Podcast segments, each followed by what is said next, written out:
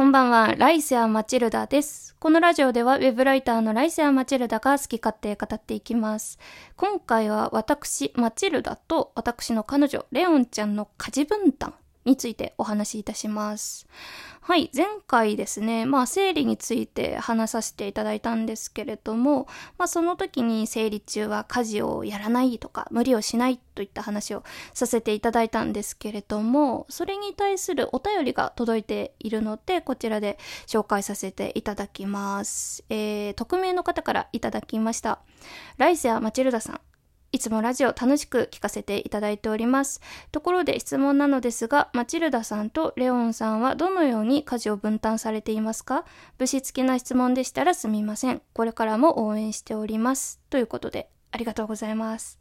まあ、家事分担に関しては、異性同士のカップルさんとあんまり変わらないかなと思っております。まあ、おののができることをやるっていうスタンスですかね。まあ、具体的に言うと、私、マチルダはウェブライターでフリーランスなので、あの、日中はずっと家にいるんですよ。なので、必然的に家事をやる時間が多くなるということで、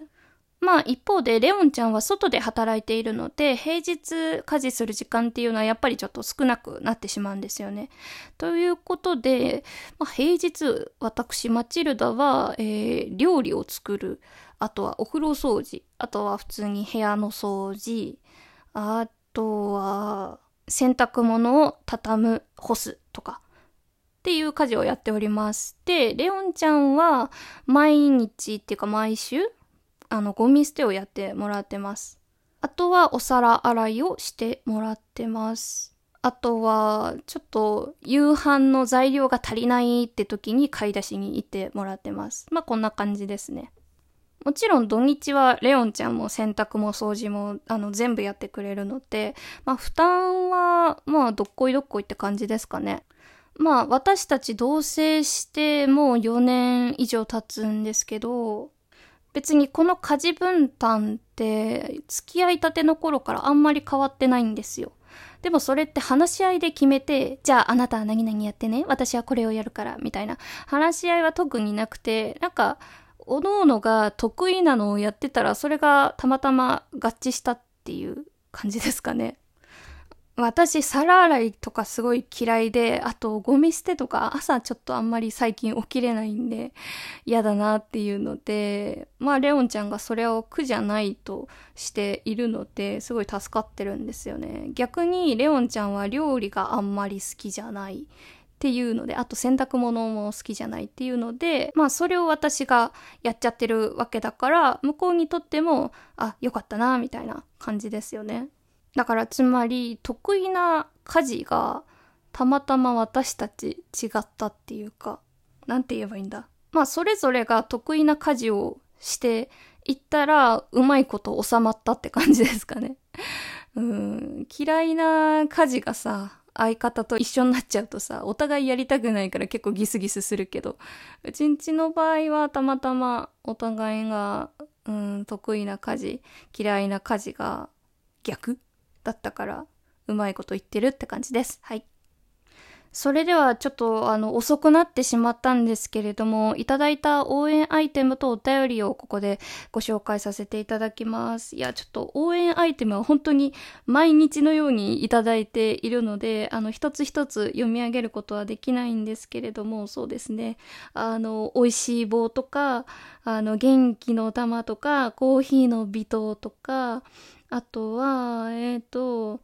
あ、これだ。あのー、お疲れ様の花束とか、これすごいちょっと高めのやつありがとうございます。本当にたくさんいただいております。なんか応援されてるなって感じがして嬉しいですね。あとはお便りもあの届いていますので、ここで読み上げさせていただきますね。えー、っと、ラジオネームにゃもだいさんからコーヒーの微糖とともにコメントをいただきました。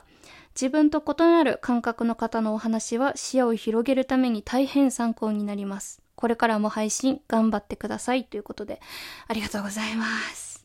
あとはですね、えー、ラジオネームベリリウムさんから、えー、お便りいただきました。これは自分を卑下しないって難しいという収録に対するお便りです。卑下する言葉よく聞くように思います。その言葉はどうしても私には言い訳に聞こえてしまうことがあります。私は若くないから挑戦しなくても許されるよね。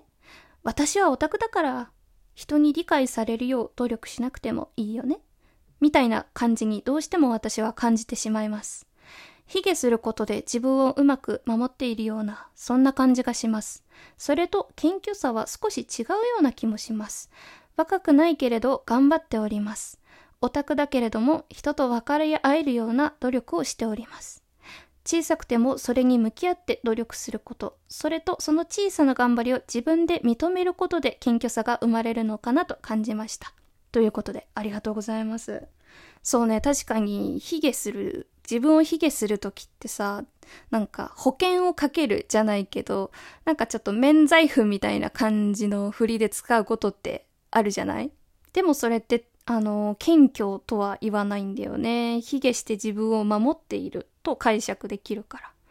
まあでも、あのー、私が収録ではここまであの説明できなかったので、なんかそれを汲み取ってくれたような感じがして、私はとても嬉しいんですけれども、そう、この、なんだろう、自分を卑下するって別にそれ自体は特に悪いことだとは思わないんですよね。なんか、客観的に自分を捉えているのであれば、それはなんかとても学びにつながるなと思って、ただ客観的に自分を捉えた上で、自分を守るために自分を卑下するって使い方だとやっぱり、うん、そこから何も生まれないのかなと思って、やっぱりその自分の状況を客観視する。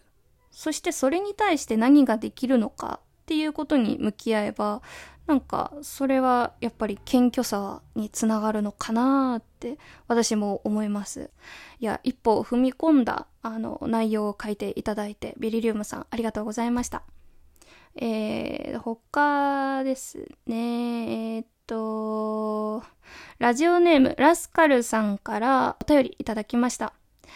えー、これも同じ収録に対するお便りですね。読ませていただきます。自己肯定感を高めるのと自己中って結構紙一重な気がしますよね。僕も自分自身を大切にすることを日々心がけているんですが、たまにこれって自己中なのかなって思ってしまいます。自分に自信を持つことってなかなか難しいですよね。これからも自分という人間を楽しみながら日々暮らしたいと思います。マチルダさんの声を聞くと元気が出ます。これからも配信楽しみにしています。ではまたねということで、ありがとうございます。そう、やっぱりさ、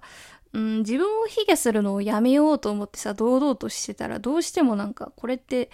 うーん、態度悪いとか、これって自己中なのかなって思ってしまう部分はあるけれど、うーん、なかなか難しいよね。それを抜きにして自信を持つのは。ただまあなんだろう。ただ自分を客観視したり、まあ、いつも相手の立場に立って考えてみるとか、いろいろな視点で物事を考えてみるとかっていうのをやっていったり、まあ自分の奥深くを肯定したりとかすれば、なんとなく自信にはつながるのかなって思ってます。だいぶ抽象的なことを言っていますが、私も頑張っていきたいなと思います。ありがとうございます。えー、続いてはですね、ラジオネーム、まこ常務から美味しい棒とコメントをいただきました。えー、これは多分、あのー、アラジンのホールニューワールドの歌ってみたの収録に対するコメントだと思います。めっちゃいい。心地よい気分になりました。魔法の絨毯から美しい景色が見えました。ということで、ありがとうございます。あの歌ってみるとすごい楽しかったので、またやりたいですね。聞いてくださってありがとうございました。まだまだ応援アイテムたくさんいただいてますけれども、ちょっと発表はできませんが、一つ一つ目を通して、あ、この人いつもくれるなーっていう感じで、あの、拝んでます。ありがとうございます。嬉しいね。ということで、今後もやっていきたいなと思うので、これからもお便りくださると嬉しいです。ということで、おやすみなさい。